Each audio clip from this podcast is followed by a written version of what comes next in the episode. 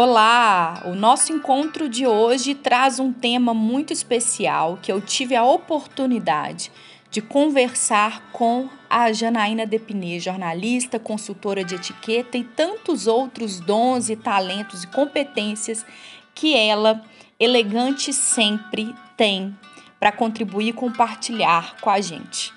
O nosso tema foi como se comunicar de forma inspiradora. Eu resolvi reunir todas essas dicas que ela compartilhou com a gente em uma live que você pode conferir no meu canal no Instagram. Você confere aqui na legenda deste podcast.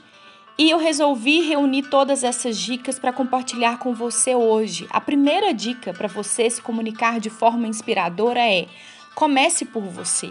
Descubra sua identidade e seja uma pessoa inspiradora.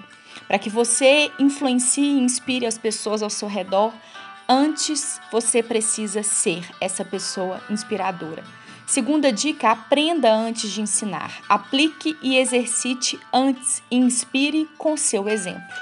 Terceira dica: viva, respeite e celebre os processos. Eles estão te tornando uma pessoa melhor e mais inspiradora. Quarta dica de hoje: celebre as rachaduras que as situações, as dificuldades acabam promovendo na sua vida. É exatamente por meio delas que a luz vai entrar e vai fazer com que você se torne uma pessoa que inspira pela forma que você lida com as dores. A quinta dica de, de hoje: ouça o que Deus diz a seu respeito e testemunhe com sua vida.